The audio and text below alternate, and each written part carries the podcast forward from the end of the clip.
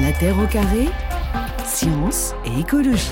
En septembre 2020, lorsqu'il était venu dans la Terre au carré, eh bien, nous étions euh, entre les deux premiers confinements et Bruno Latour réagissait au propos d'Emmanuel Macron tenu le 16 mars 2020. Macron qui avait déclaré la guerre sanitaire au coronavirus.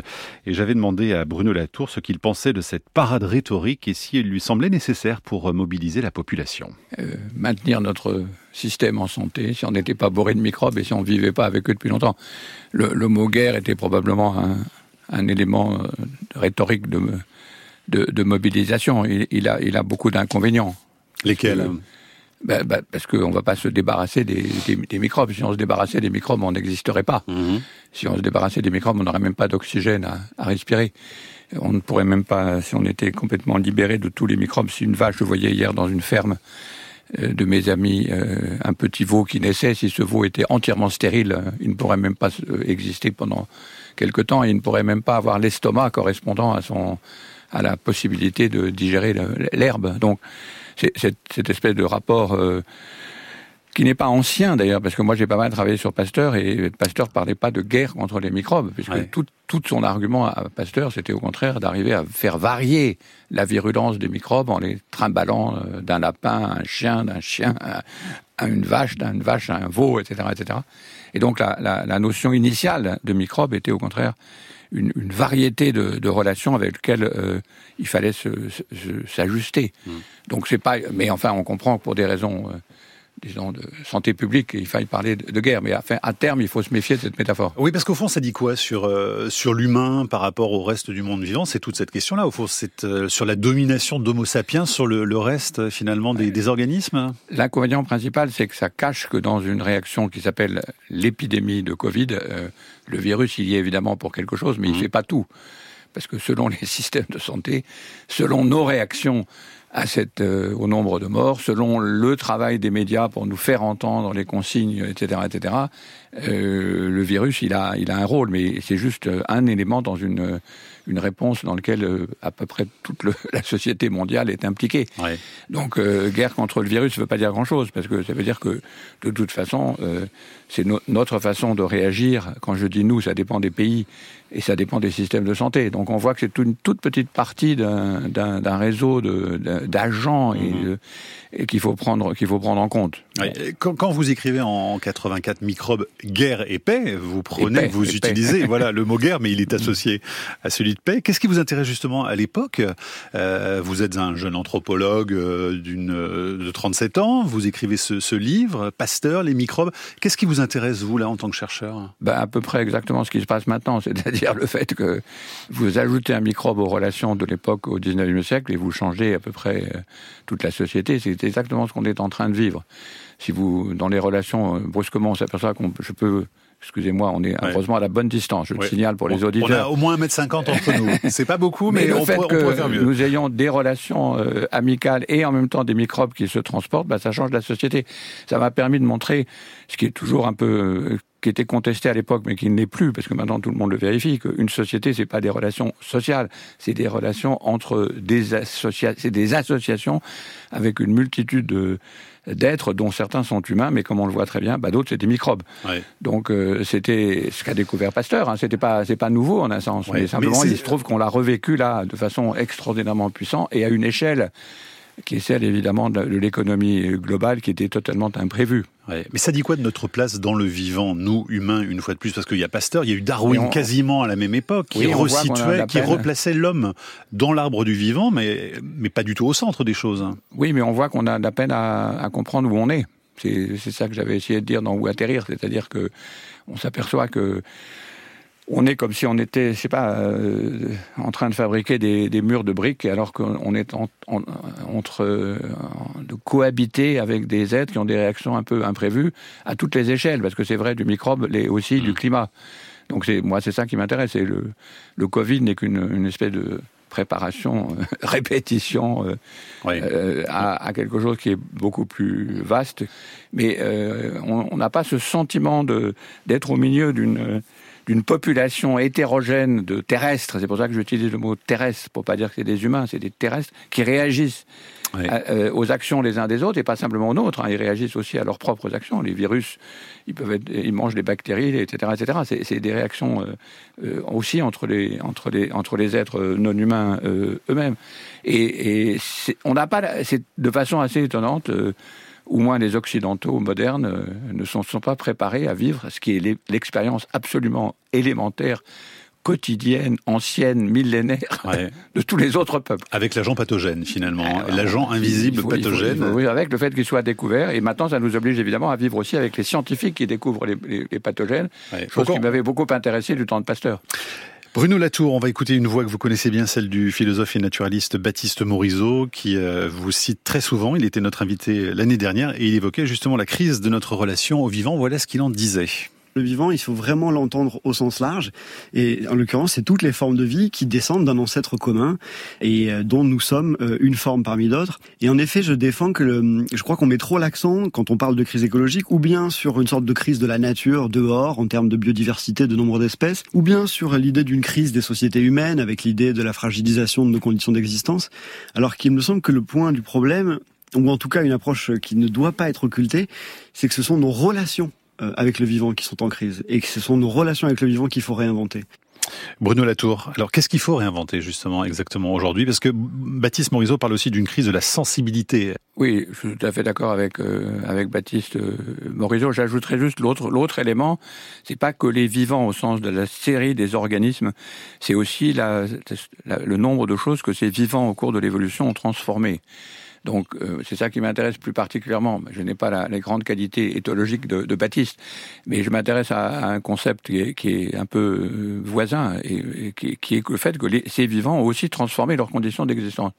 Et euh, c'est amusant, c'est quand on lit un, un traité de géologie ou de, de, biologie, on, on a l'impression qu'il y a une espèce de, de, de surprenant mystère. Ah, la Terre est relativement bien adaptée pour que les, les, vivants y, y habitent. Mhm. Il y a les bonnes conditions, la bonne distance au soleil, etc. Eh etc. Mhm. Or, euh, la théorie que j'essaye d'approfondir avec mes, mes, camarades euh, scientifiques, de, celle de, celle de, de, de Gaïa, c'est que ces, ces conditions, c'est les, les vivants qui les ont faites. C'est les vivants qui ont produit ces conditions. Et c'est là ce, ce, ce manque de sensibilité euh, au vivant, elle vient de là. C'est-à-dire, on, se dit, mais tiens, mais c'est bizarre, il y a de l'oxygène dans l'air. Ah, oui, quand, quand, vous dites les vivants, on entend les, les êtres humains, mais c'est pas du tout ah, d'eux dont il s'agit. C'est les autres organismes. Les euh, humains sont intéressants, mais pas tant, pas tant que Surtout pas pour créer quelque chose sur Terre. C'est pas eux qui ont fait mm. l'oxygène que nous respirons. Absolument. Donc c'est pas eux. Euh, donc c'est quand même quand on parle des vivants, c'est là effectivement dès qu'on utilise les vivants, mais c'est pas que les vivants, c'est aussi les conditions matérielles dans lesquelles les vivants sont développés. Or ignorer que les vivants ont été capables de transformer leurs conditions d'existence, c'est comme, je sais pas moi, c'est d'aller dans une fourmilière et de dire à une fourmi, ah tiens, c'est formidable, tu as une température idéale dans ta fourmilière. Et elle dira, mais c'est les milliards de fourmis qui sont avec moi qui produisent cette, cette température et cette fourmilière. Ben, c'est pareil avec nous. Et c'est là où il y a un vrai changement par rapport à la sensibilité que nous avons. C'est pas simplement sensibilité au vivant, hmm. c'est sensibilité au fait que le vivant a transformé ses conditions d'existence et les a rendues favorables à son existence, hmm. évidemment sans l'avoir voulu. C'est pour ça que l'expérience de Pasteur d'il y a 40 ans dont vous parliez me m'avait en fait alerté à cette situation. Vous rajoutez des microbes dans la société, vous avez une autre société. On rajoute le virus, maintenant on a un autre virus. Vous rajoutez le CO2, bah, vous avez une autre société. L'illusion, c'est de croire qu'on va maintenir la même société alors qu'on n'a plus les mêmes associations. Ça, c'est une illusion complète. Alors quel lien on fait justement Quel parallèle on peut faire entre la, crise du Covid et euh, la crise climatique en cours? Moi, j'utilise le, le, premier comme une répétition du deuxième. Oui, vous dites c'est un crash test. Hein. C'est un peu un crash test, oui, c'est ça. Bien sûr, il y a aussi des raisons de déforestation qui font qui font le lien. Euh, ceci dit, c'est quand même intéressant aussi, c'est ça qui m'intéresse, de voir que euh, l'État est parfaitement capable de nous imposer des tas de réglementations un peu déplaisantes sur la question sanitaire, mais sur les autres questions qui sont bien plus importantes, comme celles dont on parlait tout à l'heure, à terme beaucoup plus importantes, l'État n'a pas cette, capacité de nous, de nous interdire de faire ceci ou cela, manger du sucre de betterave par exemple, ou utiliser du nucléaire, euh, ou utiliser de l'essence. Donc, la raison pour laquelle je fais ce lien entre le Covid, c'est aussi pour montrer l'énorme différence politique qu'il y a entre les deux. Parce que dans le cas des crises on sait qu'on peut demander l'État et l'État sait ce qu'il peut nous demander. En gros, quoi. On râle, mais enfin, en gros, ça, euh, on, est discipliné. Mais alors que toutes les autres questions, qui sont des questions de santé publique beaucoup plus importantes à long terme, et qui elles ne sont pas des centaines de milliers de morts, mais des millions de morts, là, on n'a pas, on n'a pas confiance dans un État parce que cet État n'existe pas. Et euh, j'enseigne à Sciences Po, on a, on a deux ou trois cours sur ces questions dans tout Sciences Po. Tout le reste, on va vous appeler, on va vous parler de la, troisième République, de la Constitution, des trucs comme ça. On va pas vous parler des choses qui concernent les citoyens. Et donc, à terme, on voit la différence entre un Covid, d'accord, c'est grave c'est dur, ça, passe lentement, mais il y a un État qui est équipé pour le traiter. L'autre sujet, non. L'autre sujet, non. Et pourquoi? Ben, Parce qu'on ne fait pas le boulot, nous, les citoyens, d'imposer cette préoccupation et ce genre de discussion, évidemment, très controversée, très dure, à l'ensemble de la classe politique. Donc la classe politique, si elle s'en fiche, elle a raison, en quelque sorte.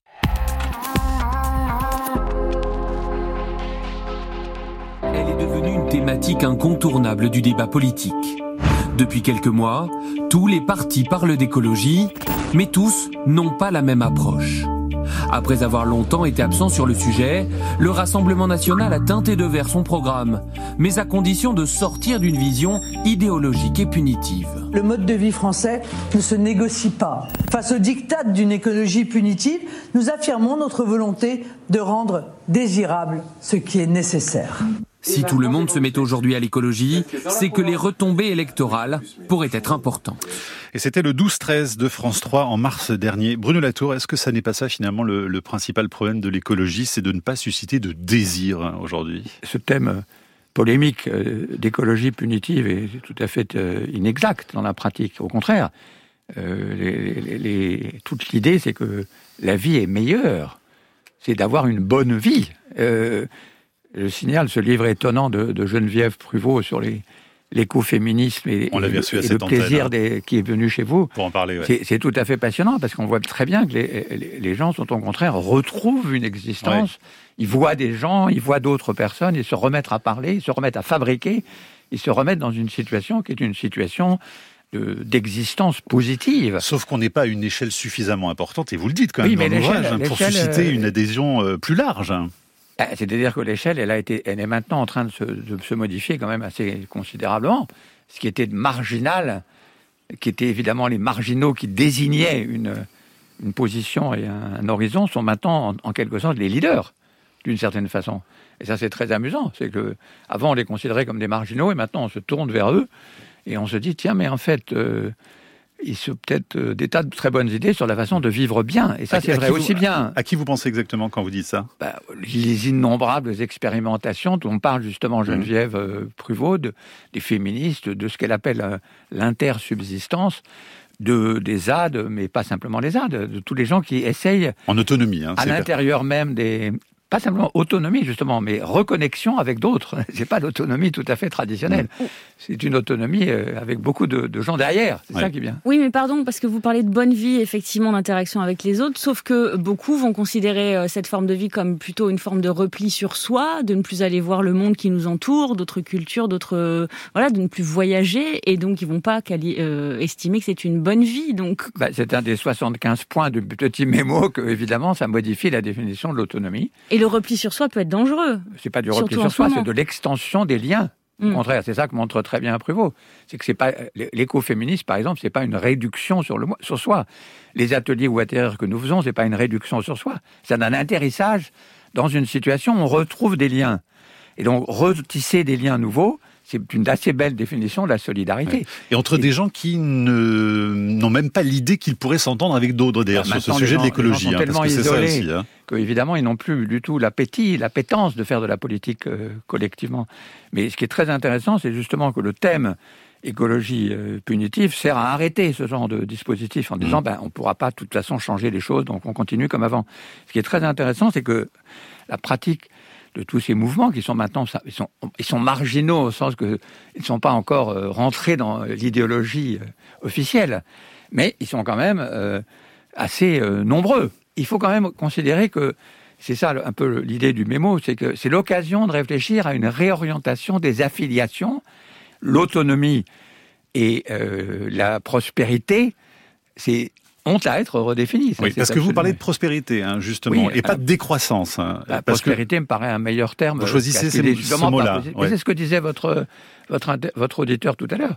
Il n'a pas l'impression d'être en décroissance, il a l'impression d'être en prospérité. Il y a plus de liens, il fait plus de choses, il fabrique avec d'autres, et il, il, il, a une situation qu'on peut appeler de bonheur. Euh, un peu différent. Ouais, mais on peut entendre effectivement aujourd'hui par prospérité le fait bah, d'émettre encore beaucoup de gaz à effet de serre, parce que précisément on utilise des outils qui sont... Euh, ouais. Mais je pense qu'il faut un terme, prospérité, j'aime bien, parce que c'est l'espoir aussi c'est une façon de, définir que maintenant la question reste celle du développement, mais un peu transformée, ce que j'appelle enveloppement, justement, mais qui est positive et qui n'est pas euh, négative. Ceci dit, je reconnais que vous avez raison, ça suppose une définition un peu différente de ce que c'est qu'un sujet autonome, tel qu'on l'avait inventé dans la période précédente, donc c'est celui qui décide librement sans aucune contrainte. Le sujet écologique, le sujet de la classe écologique, c'est un sujet attaché, un sujet dépendant. Donc évidemment, ça pose plein de problèmes de philosophie politique qu'il faut travailler.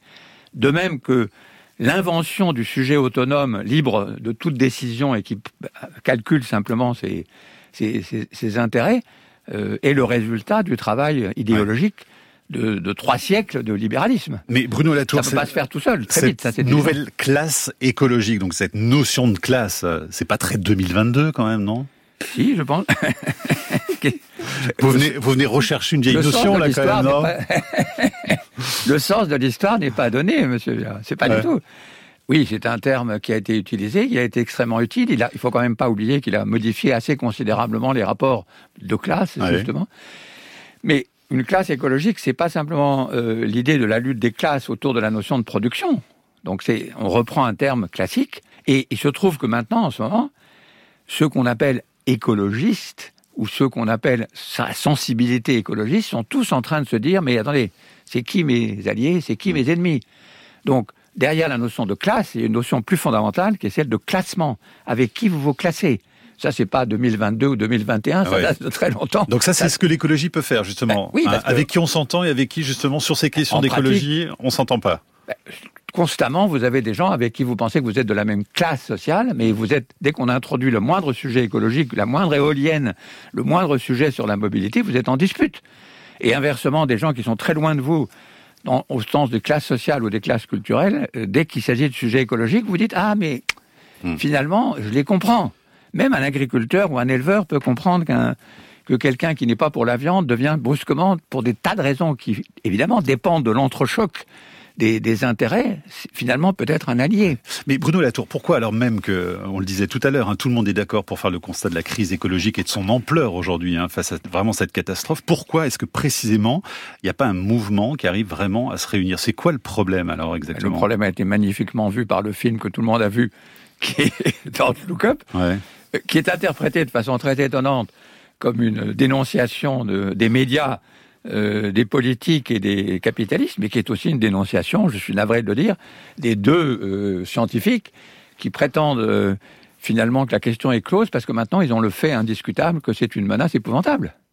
Et, ce qui est très amusant, c'est que les critiques sur ce film ne montrent pas la responsabilité des scientifiques. la question est close, c'est-à-dire ils... Bah, ils considèrent que du moment qu'ils ont le fait établi que la comète va arriver, ils ont raison. Mais ils n'arrêtent pas de se battre en même temps pour le dire et, le faire bah, savoir. Ils se battent, mais il n'y a aucune critique dans les, gens qui ont vu le film que c'est aussi une critique impitoyable du manque de travail social, politique, idéologique de ces deux scientifiques. C'est un échec patent du travail.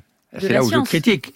Il faut critiquer le travail des écologistes, que euh, la, la façon tout le monde est écologiste, mais c'est une écologiste disons, euh, très, très superficielle. Ça n'est pas ce qui reconstruit la vision et la vue de la politique de l'intérieur. Sauf que ça, ça prend beaucoup, beaucoup de temps, justement. et vous dites qu'il y a un retard énorme et qu'on n'est pas du tout prêt, là, non, clairement. mais hein. ce temps-là, on peut pas on peut pas le, le sauter. Donc c'est pour ça que ça m'amuse qu'on ne critique pas, qu'on ne voit pas que le film est aussi une critique de ces, de ces deux scientifiques.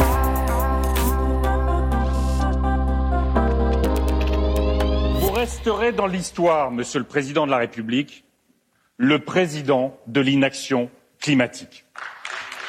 Parce qu'au fond, vous êtes un climato arrangeant. Vous préférez signer des armistices plutôt que de mener la guerre contre le dérèglement climatique. Vous préférez procrastiner, tel Mary Streep dans le film Don't Look Up, reporter, renoncer, fantasmer sur des solutions dans 10, 15 ou 20 ans, plutôt que de décréter, comme nous voulons le faire, la mobilisation générale. Bruno Latour, notre invité avec ce mémo sur la nouvelle classe écologique aux empêcheurs de tourner en rond. Comment vous l'avez trouvé, euh, Yannick Jadot, la semaine dernière à Strasbourg face à Emmanuel Macron? Ça faisait longtemps qu'on n'avait pas entendu finalement la voix de Yannick Jadot. Oui, il avait un bon ton. C'est-à-dire qu'il était... Il, a fait une, il a fait une belle opération, je pense.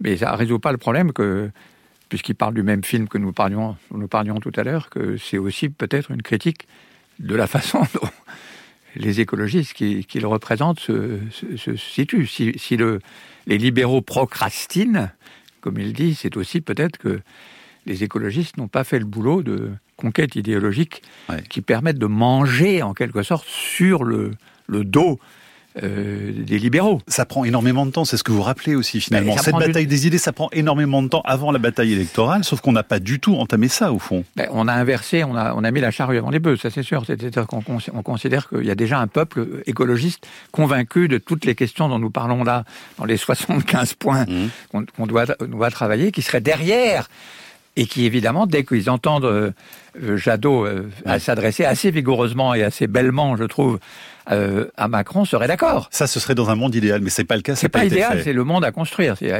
pas, c'est pas, il pour faut le faire pour conquérir le pouvoir. Ce travail doit être fait. Je veux dire, on peut pas se passer de ce travail-là. C'est, on peut pas inverser l'ordre dans lequel il y a un peuple capable de s'intéresser à des questions, ensuite des élections, ensuite une présidentielle. ça me paraît de, de la politique, euh, même si je ne suis pas politiste, assez simple. Il y a une question de Nathalie sur euh, franceinter.fr qui nous écrit Le pouvoir d'achat vient de prendre euh, vraiment la tête des préoccupations des Français, suivi de la santé, puisque ce sont les deux sujets qui sont aussi traités en boucle. Les politiques, peut-être, dit-elle, finiront par suivre quand la pression viendra des, électeurs. Euh, c'est évident, oui. Bah, ils ont raison, les gens.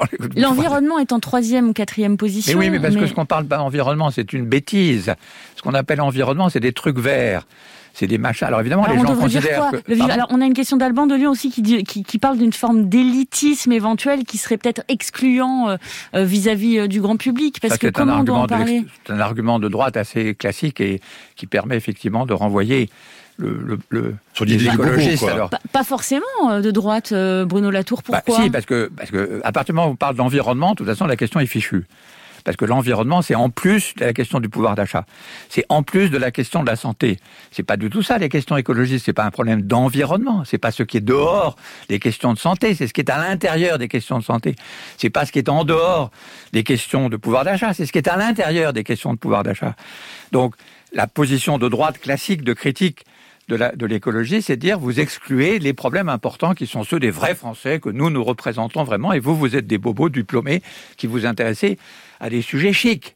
Mais c'est une Personne ne doit tomber dans ce piège. Nous, nous, les écologistes s'intéressent aux questions centrales de ce que c'est que la vie bonne. Dans la vie bonne, il y a le pouvoir d'achat, il y a la santé, il y a l'éducation, qui sont les préoccupations principales des Français. Pardon, pas forcément des sujets chics. Là, l'idée, c'était l'élitisme. Même Bruno Latour, c'est pas du tout contre vous, mais même votre discours n'est pas forcément accessible à tout le monde. Il y a des, des, choses à comprendre euh, dans lesquelles il faut se plonger parce que ce sont des questions très complexes. Donc, bah, comment est-ce qu'on arrive à parler au plus grand nombre? Mais on parle au plus grand nombre, ça prend du temps de parler au plus grand nombre. Qu'est-ce que vous croyez que les faisaient les socialistes au milieu du XIXe siècle avant d'être considérés comme une, position idéologique très puissante, capable de mobiliser derrière elle la moitié des Français?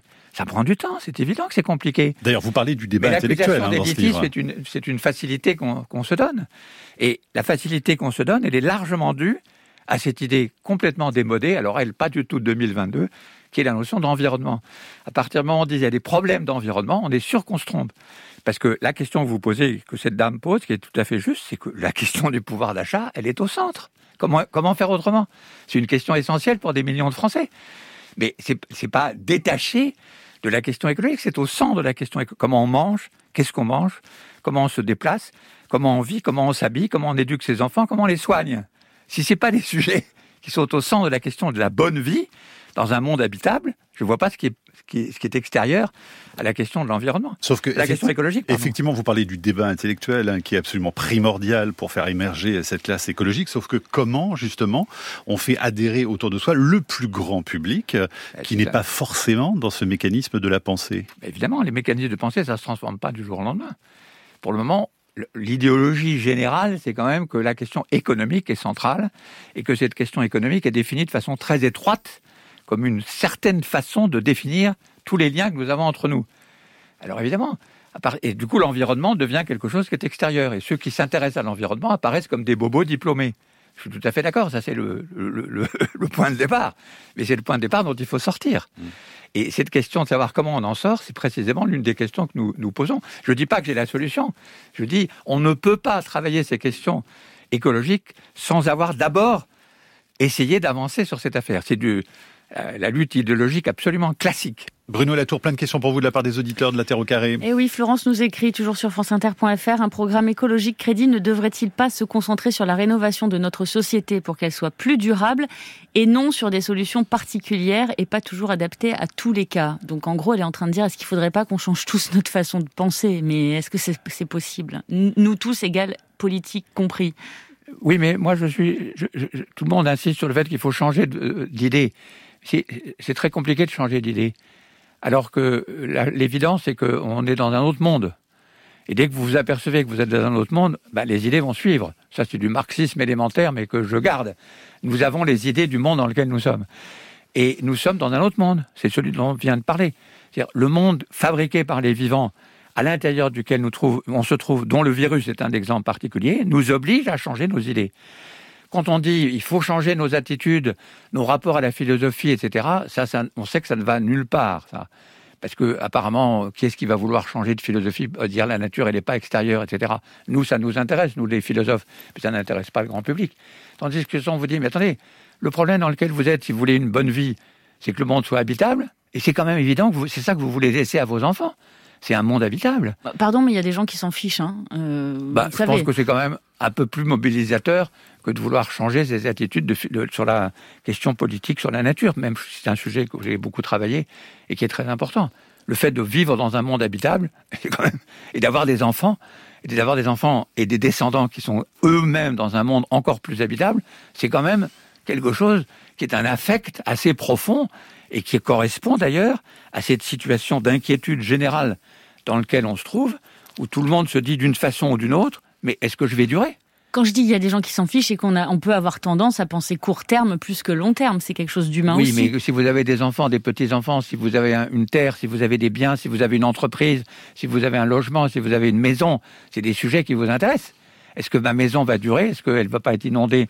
Est-ce que mes enfants vont vouloir avoir des enfants? Par exemple, une question qui est très douloureuse en ce moment. Plein de gamins qui disent mais non, moi je ne veux pas avoir d'enfants. Quand vous avez des enfants vous-même, vous vous dites, c'est quand même drôlement inquiétant les, gamins qui sont dans cette, dans cette organisation qui s'appelle Extinction Rébellion, c'est un terme quand même très bouleversant. Quoi, vous voulez plus, vous pensez que vous allez vous éteindre?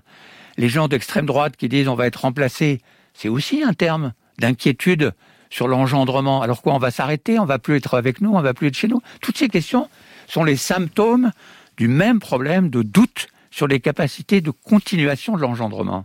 Et c'est ça les questions. C'est pas des questions d'environnement. Elles sont pas extérieures. Elles sont à l'intérieur des questions existentielles les plus profondes que les gens se posent. C'est pour ça quand on vient me dire c'est des questions d'élitistes, ça me fait rigoler. Parce que s'il y a des questions qui sont communes à tout le monde, à toutes les classes, alors là, pour le coup, d'extrême droite à extrême gauche, du haut ou en bas, c'est est-ce que je vais durer? Est-ce que je vais avoir un monde demain? Et c'est ça la question c'est pas du tout du catastrophisme, ça. C'est cette inquiétude qui bouleverse la politique actuelle et qui explique d'ailleurs pourquoi la politique en ce moment est aussi vide. Parce que ces questions fondamentales ne sont pas prises au sérieux. Alors justement, euh, les membres des partis euh, écologistes, en tout cas, est-ce qu'ils ont lu votre livre? Est-ce que vous avez eu des retours? Est-ce que vous avez eu des critiques? Est-ce que d'anciens ou euh, d'anciens marxistes, oui, ont vu, ont lu votre ouvrage? Qu'est-ce que qu'est-ce qui suscite comme réaction aujourd'hui? Et sur quel angle, au fond, vous avez été attaqué là jusqu'à maintenant? Mais je n'ai pas du tout envie d'être attaqué. le livre est fait. C'est un mémo. Non, mais les écolos, ils l'ont lu ou pas? Ben, Je suppose qu'ils sont Parce que c'est quand, même avant tout une critique envers eux, non C'est quand même une critique avant tout envers eux. Ben, Ce qu'ils n'ont pas été capables de faire. C'est une critique charitable. Ouais. c'est un, un, effort de, soutien. Mais c'est évident que ça a fait réfléchir beaucoup de, de, gens, et pas forcément du tout. C'est pour ça que le livre s'appelle pour les actuels et futurs de votre écologie. Bon, parce que, bien évidemment, euh, on est, il aurait fallu faire tout ce travail préalablement. Mais il faut bien reconnaître que les questions écologiques sont nouvelles. Personne n'avait à se préoccuper dans les partis politiques, jusque dans les années 80, de la question du climat, de la question de la biodiversité, de la question de l'habitabilité de la Terre. Et c'est vrai que jusqu'ici, ces questions paraissaient extérieures, puisqu'on les appelait d'ailleurs environnement, encore une fois. Donc c'est normal que ça prenne du temps. Il a fallu 150 ans pour que le, socialisme ait une doctrine, en quelque sorte, et une puissance idéologique suffisamment importante, aussi bien du côté du Front populaire que dans les années 80 du siècle. Ça explique aussi l'impréparation des élites aujourd'hui face à ces problématiques-là bah, écologiques. pendant le XXe siècle, on n'a pas travaillé ces questions. Disons, il y a plein de précurseurs, il y a plein de gens qui ont d'innombrables, disons, euh, expérimentateurs, d'innombrables philosophes, des activistes ont travaillé ces questions, mais ça n'a pas été le centre de la, du, travail euh, idéologique, parce que justement la question de la classe, la question de la prise du pouvoir n'a pas été tout de suite centrale, puisque très largement c'est des marginaux. C'est ça qui est très intéressant, c'est qu'il a fallu que les marginaux, comme maintenant, on se dise brusquement en les regardant, mais au fond, c'est eux qui avaient raison, et c'est vers ça qu'il faut aller, même s'il y a beaucoup d'expériences qui ne vont pas euh, réussir. C'est une inversion, disons, du rapport de classe que nous essayons d'analyser, enfin d'analyser, de proposer qu'on les analyse. C'est un mémo, hein. C'est-à-dire de dire, sur chacun de ces paragraphes, réunissez-vous, travaillons ces questions. C'est un sujet de réflexion. Hein. C'est pour ça qu'il y a des grandes marges. Il y a des grandes marges pour qu'on puisse prendre. Vous le revendiquez vraiment comme tel. Hein, oui, c'est pas un essai. C'est pas du tout un essai. Je, je, la réponse à aucune de mes 75 questions. Hein. Faut pas du tout. J'essaye pas de prétendre que j'ai les réponses. Allez Bruno Latour, encore quelques minutes ensemble autour de ce mémo sur la nouvelle classe écologique. Donc c'est un livre pour euh, bah, faire cogiter tout le monde. Mais alors comment on fait pour que euh, le mouvement écologique gagne en consistance un peu et se prépare quand même à accéder au pouvoir un jour hein, pour euh, celle dans cinq ans par exemple? La présidentielle est importante parce que elle, c'est un exercice pédagogique. Les gens comprennent, lisent. Il y a, il y a tout un, un travail. C'est pas du tout négligeable. Évidemment, en termes de vote, ça, risque peut-être pas se traduire. Mais ça, c'est pas très important. Ce qui est important, c'est le travail. Et ce que moi, sur lequel j'insiste beaucoup, le livre de Geneviève Pruvot aussi, d'ailleurs, c'est l'expérience par le bas. Parce qu'il n'y a pas de mouvements sociaux qu'on connaisse qui ne soient pas passés par, partis par le bas. Alors, ce qui est très intéressant quand on fait les ateliers, comme elle le décrit, les, ou les choses qu'on fait avec les ateliers ou atterrir, etc., et d'expériences très nombreuses, c'est que dès qu'on commence par le bas, on a une définition différente des territoires. Du coup, on a une définition différente des intérêts.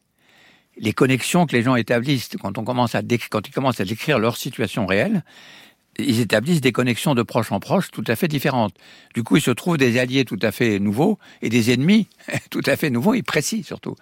Et c'est ce travail-là de base qui redonne confiance dans la politique qui est évidemment, dans toute position, dans toute histoire des mouvements euh, sociaux, le, le, point de départ. Mais pourtant, vous dites que l'Europe serait justement un, terrain d'expérimentation, est un terrain d'expérimentation ah et d'inspiration aujourd'hui Parce que pour une raison qui, elle, n'est pas du tout liée au, travail sur, la, sur le bas, mais sur le travail sur le haut, qui est la définition de l'espace de national.